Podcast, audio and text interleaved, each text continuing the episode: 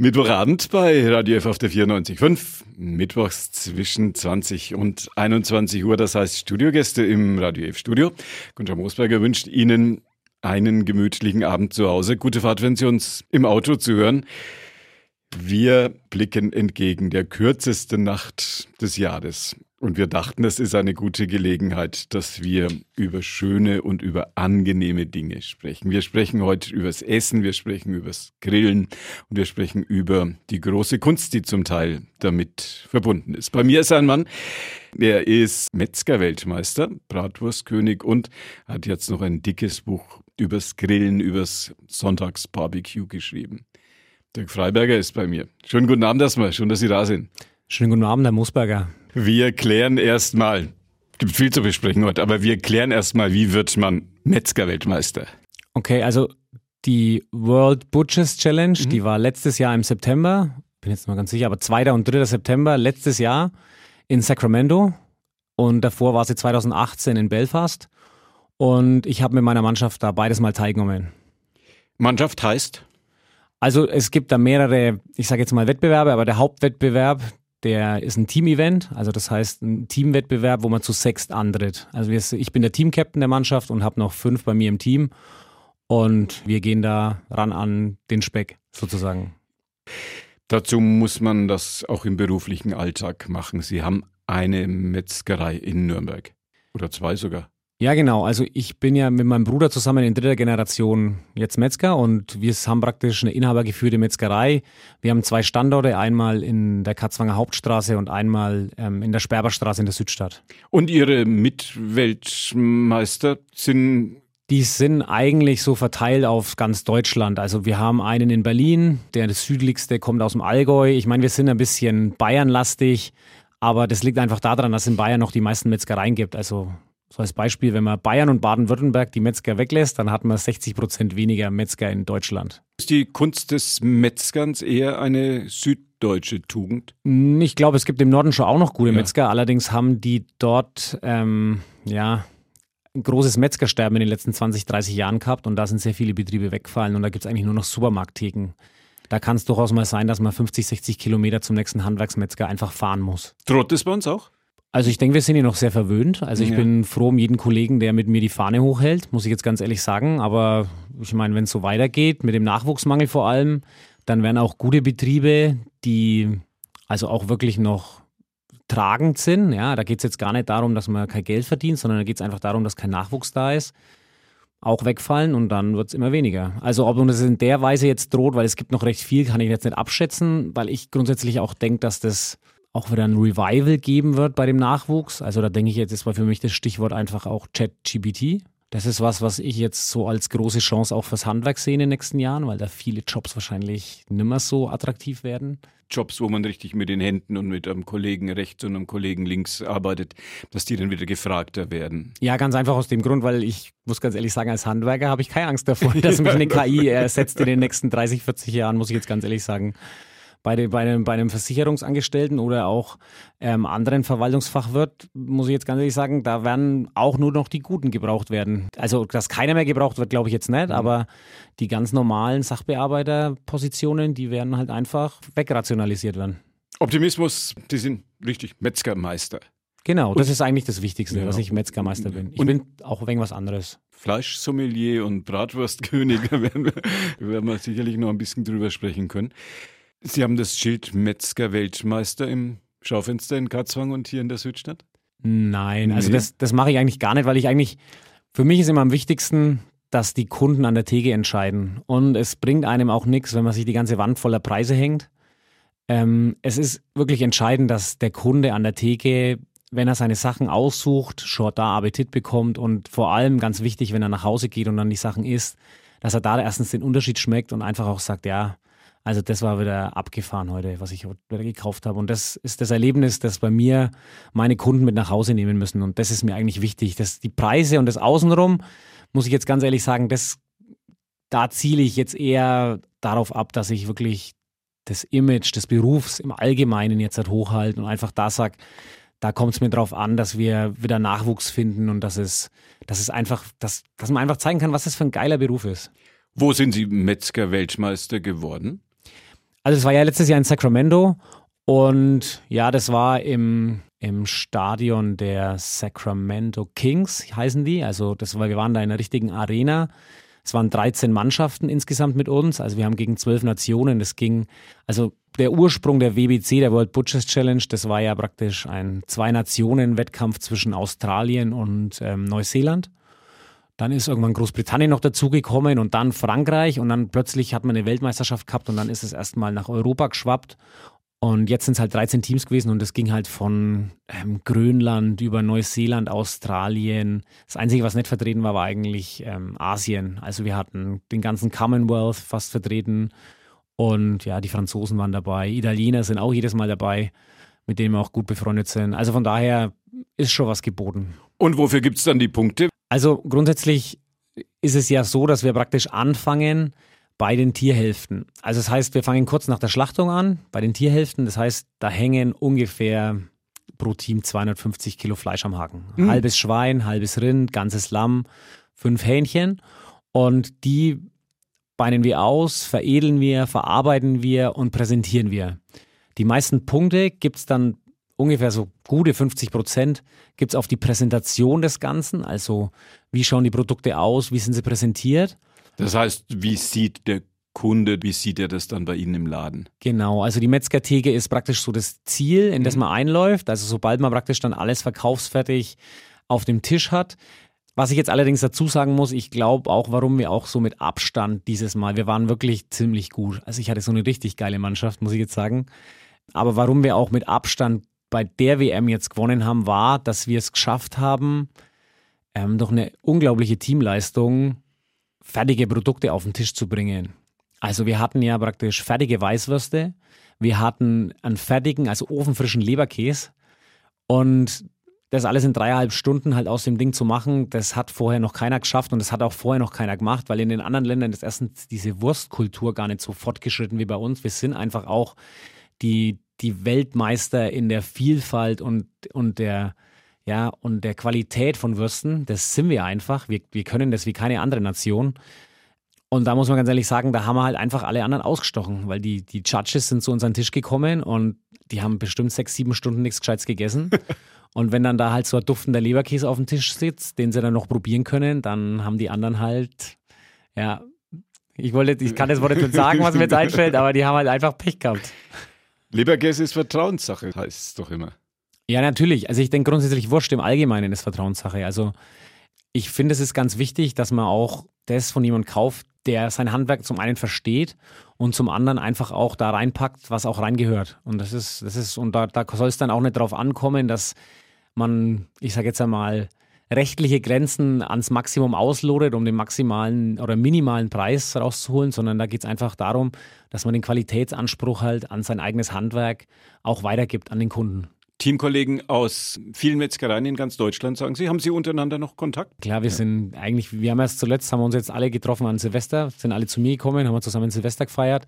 Unser Geheimnis war halt meiner Meinung nach bei der WBC, dass wir halt wirklich aus Freunden Familie gemacht haben. Also wir waren ja da, manche hatten ein wenig Angst, dass wir ein wenig so einen Lagerkoller kriegen, weil wir haben uns damals so eine, wir haben uns so eine Airbnb-Villa da geleistet und da waren wir alle zusammen eine Woche lang auf dem Haufen geguckt und das hat uns einfach so krass zusammengeschweißt, dass wir, dass das halt immer, dass dieses Band halt immer noch also zusammenhält. Ich treffe mich jetzt demnächst, die eine Young Butcherin, die heiratet jetzt bald, übernächste Woche oder nächste Woche und da sind wir alle wieder zusammen auf ihrer Hochzeit an. Wo ist das?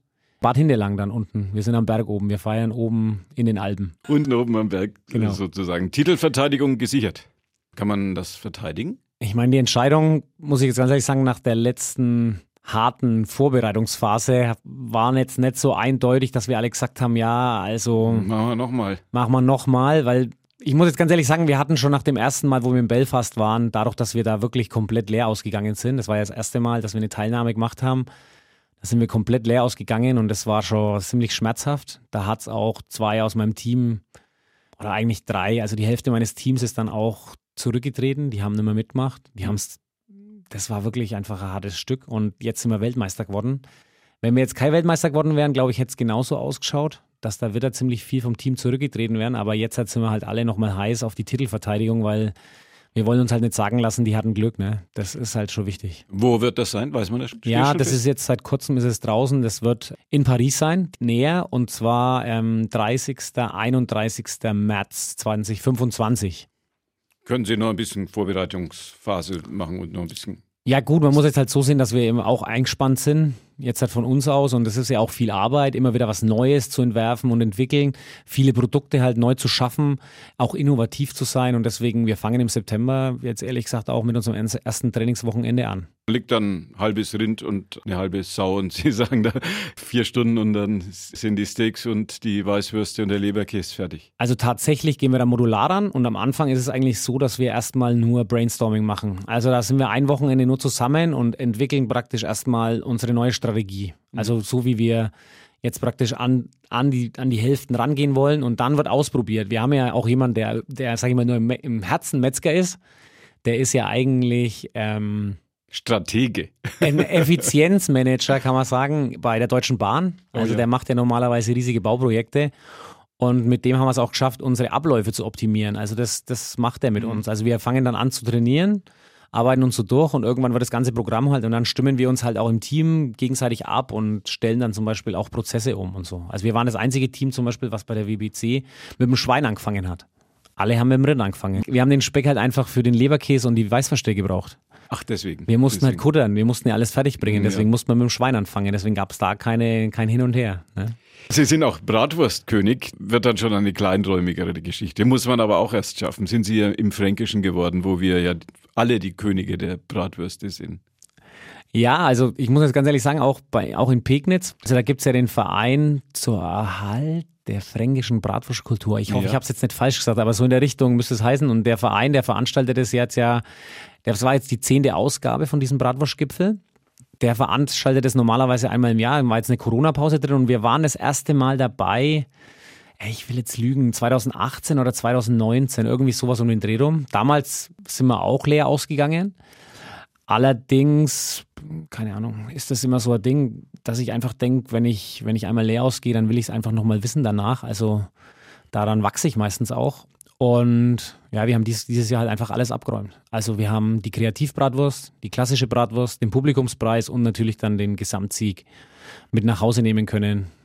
Publikumspreis ist irgendwie der sympathischste Preis. Das sind ja ein paar paar 500, paar tausend, die da im Pegnitz zusammenkommen. Nein, nein, es sind ja 12.000, glaube ich, so gewesen. 12, also, ja. Das war dieses Mal ja, also dieses Mal muss ich sagen, das, also perfekter von den Umständen hätte es eigentlich gar nicht sein können. Also es waren viel Besucher da, es war nicht zu heiß, es war nicht zu kalt, es hat keinen Tropfen geregnet. Da ist es natürlich sau interessant. Ich habe eine Kundschaft gehabt, die ist zu mir gekommen und hat gesagt, jetzt muss ich ihre Bratwurst probieren, weil ich habe es gar nicht am, am, am Gipfel habe ich es gar nicht geschafft. Ich habe 18 Bratwürste gegessen. 18 fränkische Bratwurst jetzt mal essen und es war eine Frau, die war jetzt sehr, ich würde jetzt nicht sagen, aber die war schon ziemlich schlank, muss ich jetzt sagen. Und nicht so, die, nicht nur so unsere kleinen Nürnberger, sondern richtige. Ja, genau. 18 fränkische Bratwurst, die muss das dann mal erzwängen. Welches Rezept war das, mit dem Sie Bratwurstkönig geworden sind. Der Publikumspreis, welches Also der? Publikumspreis, der wird ja praktisch, also ich hatte meinen eigenen Fanclub dabei, das war ja, ja das war ja schon nicht schlecht, muss ich jetzt ganz ehrlich sagen. Also wenn sie dann aus dem Publikum alle Freiberger schreien, das ist schon super. Also das hat mir schon, auf der Bühne hat mir das schon... Bringt schon was. Da habe ich schon Gänsehaut bekommen, ja, das war schon cool. Der Publikumspreis ist ja praktisch von allen Besuchern, die dort sind. Und da muss man praktisch, alle, die vor Ort sind, kriegen so einen Stimmzettel und den müssen sie einwerfen. Und dann werden die Stimmen halt ausgezählt, für wen sie abgestimmt haben. Und dann kriegt man da die Punkte und so. wird man dann der Beste. Also der Publikumspreis ist praktisch für den vor Ort der wichtigste. Und die Kreativbratwurst war eine Cheesy Gonzales. Das ist mit ähm, Cheddar, ähm, Jalapenos und ein bisschen Pepperdew-Früchte sind noch da mit drinnen. So Chili-Sachen gehen gut in der Lebensmittelbranche in unseren Tagen. Es darf nicht zu scharf sein. Aber ich denke, so dieses cremige vom Käse mit diesem leichten, scharfen Abgang, also die geht jetzt immer noch gut. Ein dickes Buch haben Sie noch mitgebracht, liegt hier auf dem Studiotisch. Sonntagsbarbecue, steht Ihr Name drauf. Dirk Freiberger als Fleischsommelier. Das klingt alles schon irgendwie ein bisschen edler, auch sehr edel gemacht. Was hat es damit auf sich? Wie ist das entstanden? Also grundsätzlich der Fleischsommelier ist ja praktisch wie jeder Sommelier ein Genussbotschafter. Es ist so ein bisschen so diese Erweiterung des Metzgermeisters. Also das heißt, es geht mehr ähm, in den Ursprung des Fleisches rein, also in die Zusammenarbeit mit den Mästern und den Züchtern, Zum einen, aber vor allem geht es an den Kunden, an den Verbraucher, an den Genießer hinterher. Also, dass man die Sachen praktisch nach dem Veredeln dann auch zubereitet und präsentiert und auch dann die ganze Story von vorne bis hinten halt auch zu den Stücken mit dazu erzählen kann. Ich war ja einer der ersten, also ersten 50, die in Deutschland ausgebildet wurden von den Fleischsommeliers. Und es hat mir echt extrem viel gebracht, vor allem auch die Leute, die um mich rum waren. Daraus ist ja zum Beispiel auch diese Teilnahme an, dem, an der World Butchers Challenge entstanden. Und ich mache ja schon seit ich, zehn Jahren jetzt ungefähr Grillseminare auch. Und da habe ich ja auch immer sehr viel mit meinen Endkunden zu tun, sage ich jetzt mal, oder mit meinen Teilnehmern und die wollen immer was von mir wissen. Und dieses Buch war ja im Prinzip, ist, oder ist ja jetzt für mich jetzt erstmal die Essenz meiner Tätigkeit der letzten zehn Jahre. Also da habe ich jetzt schon viel Herzblut auch reingesteckt. Gut gemacht. Im besten Sinne des Wortes eine Grillbibel geworden. Also im Prinzip ist es aufgebaut wie so ein guter Fernsehfilm, ja. Also er erzählt praktisch nicht nur das Ergebnis, sondern er erzählt, wie kommt man da hin, wie kommt man zu den Rezepten. Es fängt immer an mit einer Einleitung und dann kommt jedes Kapitel und zu jedem Rezept gibt es praktisch noch eine Story dazu, wie ich überhaupt dazu gekommen bin, jetzt dieses Rezept praktisch für das Buch auszuwählen. Und es es ist, soll auch nicht nur so sein, weil ich so ein so Rezeptbuch oder Rezeptbücher gibt es ja en masse, sage ich jetzt einmal. Aber das Buch ist viel mehr. Es ist, es ist einfach was, was einem auch selber die Möglichkeit gibt, den Blickwinkel zu bekommen, um selber ein richtig guter Grillmeister zu werden, weil es hängt nicht das meiste von der Zubereitung ab, sondern es hängt viel mehr von der Präsentation, des fertigen Stücks dann am Tisch ab. Und das ist das, worauf es ankommt. Deswegen auch der Titel Sonntags Barbecue ist, also dieses Barbecue oder dieses Miteinander grillen ist für mich der, das Revival des Sonntagsbratens, ja, weil das gibt es ja so gesehen nicht mehr. Keiner schmort und kocht mehr. Und früher war es halt einfach so, da ist man am Sonntag dann zusammengekommen, die Männer haben halt vielleicht gekaddelt, die Kinder haben zusammen gespielt und die Frauen haben sich in der Küche, ich sage jetzt mal engagiert, aber da war das auch automatisch ein gewisser Austausch untereinander. Und das ist jetzt halt heute einfach ein bisschen verschoben, aber im Großen und Ganzen, ich lade nur Leute ein zum Grillen, auf die ich auch Lust habe, mit denen ich mehr Zeit verbringen will. Ansonsten kommen die zu mir zum Essen. Ne? Dann wird gegessen und dann erledigt. gehen die wieder. Genau. Wie lange haben Sie dran gearbeitet an Sonntags Barbecue? Also ich meine, den Inhalt, den hatte ich ja schon im Kopf. Mhm. Aber ich habe da jetzt ein Dreivierteljahr dran gearbeitet. Also bis die ganzen Bilder dann mhm. zu den Rezepten, bis die Rezepte gestanden haben, bis auch die Stories alle dann da waren und vor allem auch diese ganzen ja, Fertigkeitsinfos, bis die dann alle in die richtige Form gebracht worden sind, hat ein Dreivierteljahr gedauert. 220 Seiten, deutscher Fachverlag.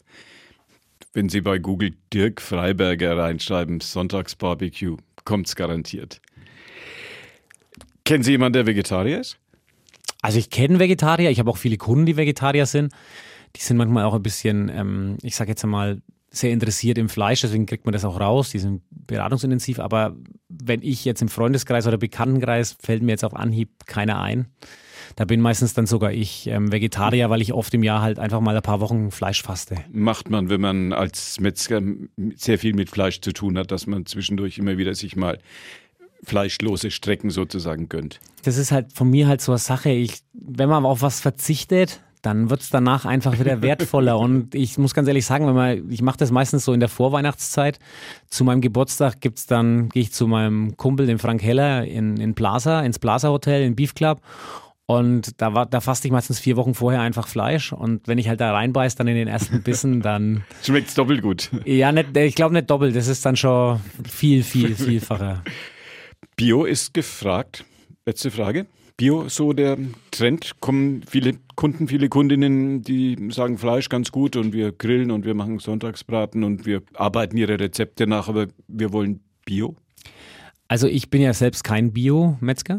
Hm? Ähm, liegt aber jetzt daran, dass ich jetzt sage, also Bio finde ich jetzt grundsätzlich als sehr gut, vor allem von den Haltungsbedingungen was Biofutter im Vergleich zu konventionell angebauten Futter bringen soll, leuchtet mir jetzt nicht ein. Und was mir noch fehlt bei Bio jetzt als Metzger, ist zum einen die Auswahl und zum anderen die Spezialisierung auf Qualität.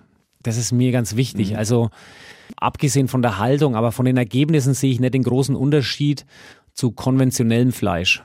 Und das ist meiner Meinung nach ganz wichtig bei dem Endverbraucher, dass er nicht nur weiß, dass er besseres Fleisch aus ethischer Qualität, mit ethischer Qualität besser gekauft hat, sondern es muss auch eine fühlbare, ähm, schmeckbare Verbesserung der Qualität einfach vorliegen. Und also ich habe ein oder zwei Biobauer, von denen ich auch Rinder bekomme, muss ich jetzt ganz ehrlich sagen, und die machen richtig gutes Zeug. Also da kommen richtig gute Rinder dabei raus, aber das ist halt leider nicht so der Durchschnitt, sage ich jetzt einfach mal. Sagt Dirk Freiberger, Weltmeister der Metzger, Bratwurstkönig und Fleischsommelier, der irgendwie über Fleisch schon alles weiß.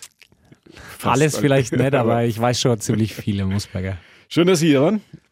Danke, dass ich da sein durfte. Und das war die heutige Ausgabe von Vorort Spezial. Unsere Interviewsendung. Günther Moosberger war ja Gastgeber. Bei uns geht's, naja, jetzt doch zügig den 21 Uhr Nachrichten und der kürzeste Nacht des Jahres entgegen. Wenn Sie ein bisschen später dazugekommen sind oder das Gespräch mit Dirk Freiberger nochmal nachhören möchten, ab 21 Uhr gibt's das als Podcast auf unserer Plattform potio.de. Vorort Spezial. Und da steht's dann lang und länger. Ihnen danke fürs Zuhören und noch einen schönen Abend.